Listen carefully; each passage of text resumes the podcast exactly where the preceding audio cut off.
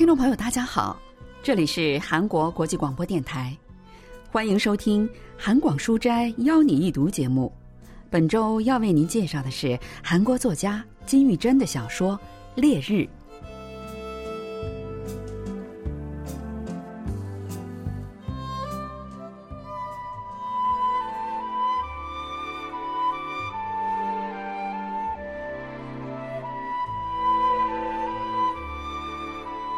生得五大三粗的德纯，用右手扯起左手袖口，胡乱地抹去鼻梁上的汗珠，在通安十字路口停下了脚步。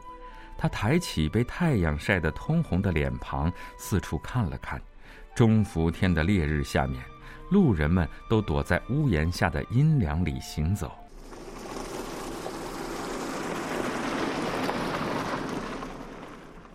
地面也被晒得油亮油亮的，每次有汽车驶过，都会带起令人窒息的热尘。德纯又抬起手，用袖子擦了下汗水。这时，一个看起来古灵精怪的小孩从旁边走过，德纯客客气气地向他招了招手：“小鬼，大学医院怎么走啊？”《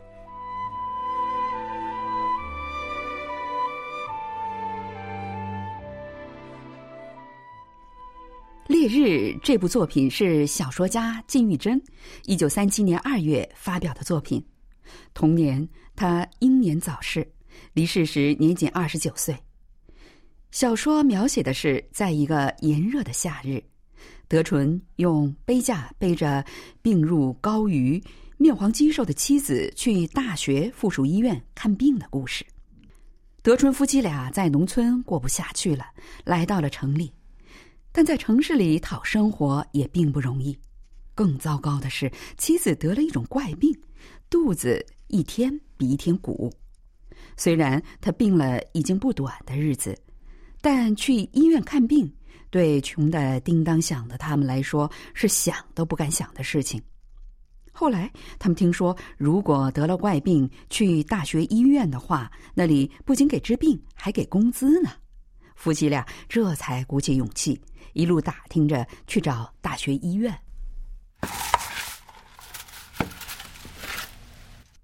他娘的，怎么这么沉？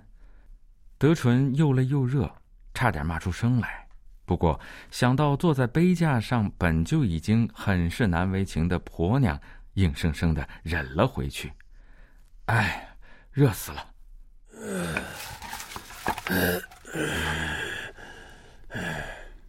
满心烦躁的德纯在路边的一棵柳树下停下，放下了杯架。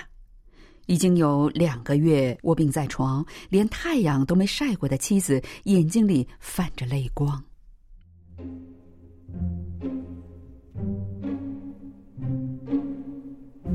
你哭什么哭啊？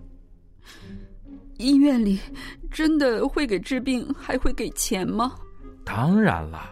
听说那医院里有个什么二等博士，瞅见一个十四岁的小孩比大人还肥得多，就说他得了什么稀奇的病，带到医院里说要搞研究，每个月给十元，不光给钱，还给吃给穿呢。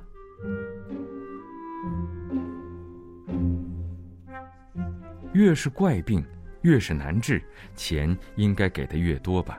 德纯心里很是好奇，妻子得的这种怪病到底值多少钱？小孩子能拿十元的话，他这种情况该有十五元吧？真这样的话，又能治病，还能有好吃好喝，这不是撞大运了吗？就在德纯有的没的胡思乱想的时候，远处一个正在卖香瓜的孩子吸引了他的视线。德纯马上想到了荷包里的四个铜板，不过立刻就明白这是行不通的，只好悻悻地收回了视线。这四个铜板可是他从昨天开始就一直紧紧攥着的，再加一个铜板就可以买一包香烟，绝对不会因为香瓜轻易花掉。他德纯可不是这样的人。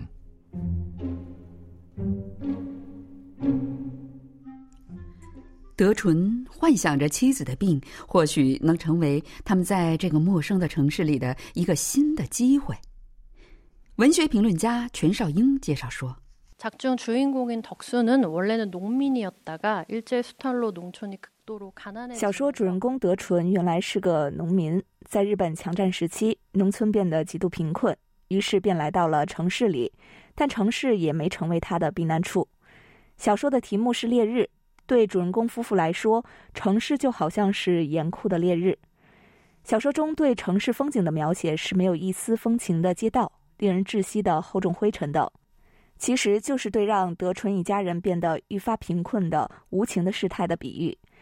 德纯妻子的病也把他们的艰难生活展现的淋漓尽致。一般家人生病后，人们首先应该是担心，但德纯却在计算妻子的病值多少钱，盘算着越是难治的病是不是会得到越多的钱？德纯的这种表现看起来虽然有些无情但也从另一个侧面暴露出德纯夫妇生活陷入了多么严重的困境。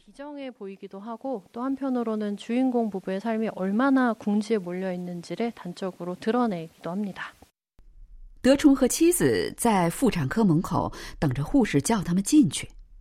本来就疼痛难忍的妻子捂着鼓起的肚子看到被用担架从手术室里抬出来的病人和垃圾桶里沾染了脓血的绷带，吓得连气都快喘不上来了。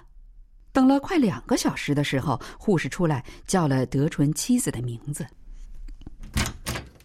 检查室里充满着刺鼻的药味儿，房间里的一侧还排列着闪闪发光的器械。看到这阵仗，两口子更是紧张了起来。医生给妻子检查了好久，问他们妻子的肚子是从什么时候开始变成这样的？呃，不是很清楚，不过鼓得这么厉害，应该是去年冬天开始的。一开始还以为是怀孕了，可也不是。要是孩子的话，十个月就该生出来了呀。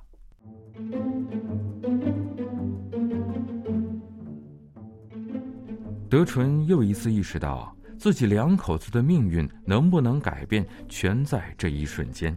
于是紧紧地盯着医生的嘴，但那位戴着眼镜的医生却三缄其口，反复的这里揉揉，那里搓搓，这里敲敲，那里听听。完了之后，走到一旁，一边在脸盆里洗手，一边让护士把话传给他们。肚子里有个孩子已经死了。如果把孩子就这样留在肚子里，患者恐怕挺不过一个星期，所以必须做手术，但也不能保证会有好结果。如果能保证在剖腹的过程中，患者出了意外也可以接受的话，明天就可以做手术。你说你们打算怎么办吧？虽然德纯听不大懂护士的话，但大概的意思他还是明白的，那就是自己婆娘的命可能保不住了。还有这病好像也成不了研究对象，德纯顿时有些灰心丧气。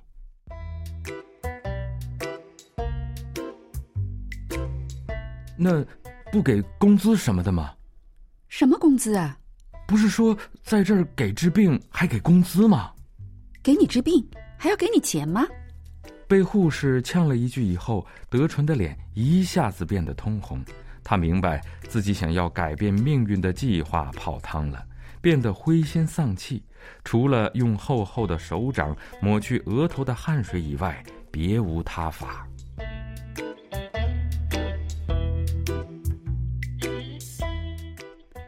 虽然没能拿到传闻中的免费治疗券儿但想着要救妻子，德纯跟护士说明天再来。听了这话，一直躺着一言未发的妻子突然翻身坐了起来。我宁愿死，也不要用刀划开肚子。德春觉得，即使会死，也应该听从妻子本人的心愿。也许这才是作为丈夫该做的事情。于是，他背起妻子离开了医院。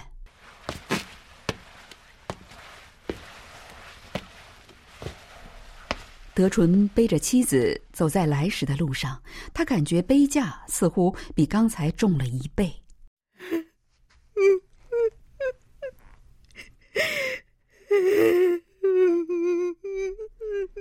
德纯不用眼睛看，也能想象到坐在杯架上默默哭泣的妻子的样子。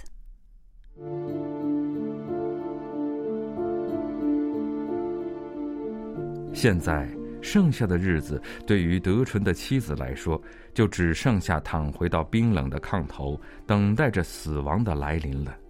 德纯用拳头拭去快要流进眼睛里的汗水，想象着即将到来的那漆黑的未来，辛辛苦苦的来到首尔讨生活，却吃尽了苦头。现在连婆娘也要失去了，我这命怎么这么苦啊？德纯把涌到嗓子眼儿的悲伤咬紧牙关咽了下去，只是发出了一声叹息。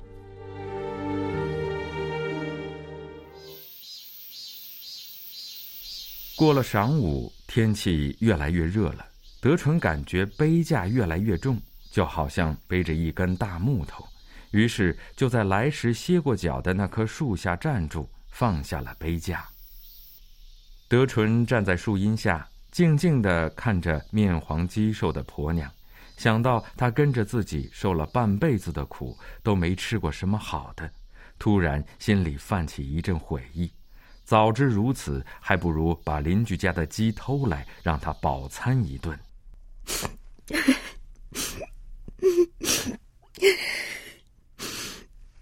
别哭了，他们知道什么？就知道吓唬人。嗯，你想吃个香瓜吗？我不吃香瓜。妻子不知道是不是被热坏了，用手指了指对面阴凉地里卖冰水的。德纯用本来想再添一点去买烟的钱，买来一碗冰水喂给妻子。妻子诚惶诚恐的一口气喝光了。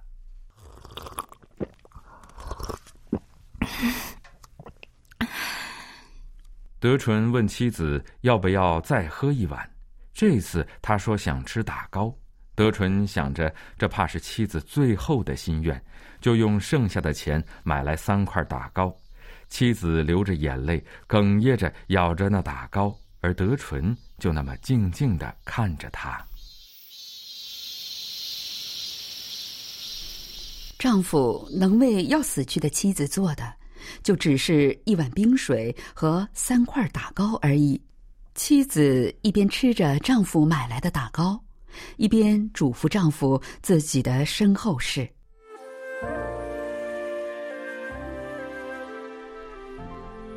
咱们借了表嫂两升米，一定记得要还哦。德纯意识到这是妻子的遗言，这你放心吧。还有啊，你的衣服，跟英根妈妈说说，让她帮你洗吧。妻子这个那个嘱咐了许多，说着说着，又撇着嘴哭了起来。德纯听着妻子的话，满心凄凉，眼泪在眼眶里打着转。他又用背架背起了妻子。德纯想，得赶快把她带回家躺下，在他死之前，自己再出去讨哪怕一碗粥给他吃也好。中伏天的烈日实在太猛，仿佛连牛角也能晒化。德纯两只手交替着抹去背上不断流下的汗水。而妻子则坐在杯架上，絮絮叨叨的说一阵儿，又哭一会儿。덕순의부부를진료한의사와간호사는굉장히냉혹한말들을아무렇지않게为德纯夫妇看病的医生和护士若无其事的说了很多冷酷的话。这样的医院似乎连对人最起码的怜悯都不存在了。妻子在检查之后意识到，在这个世界上无钱无势的人很难生活下去，意识到等待自己的只有死亡。她给丈夫留下了悲伤的遗言。 而曾经幻想着改变命运的德纯，出了医院以后，陷入了自责和后悔之中。所以在预见到死亡的情况下，他安慰着妻子，并且倾尽所有给她买来想吃的东西。而妻子想到自己死后独自一人留在世界上的丈夫，也满心怜悯。盛夏时节，烈日炎炎，但穷人们的家却仍然像是一个冰窖。他们的悲剧命运在作品的结尾也留下了悲伤的余韵。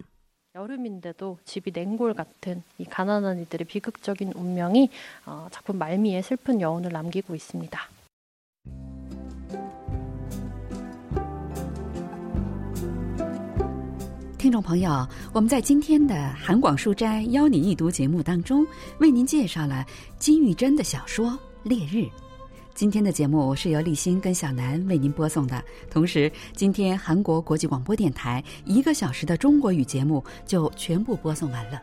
感谢您的收听，再会。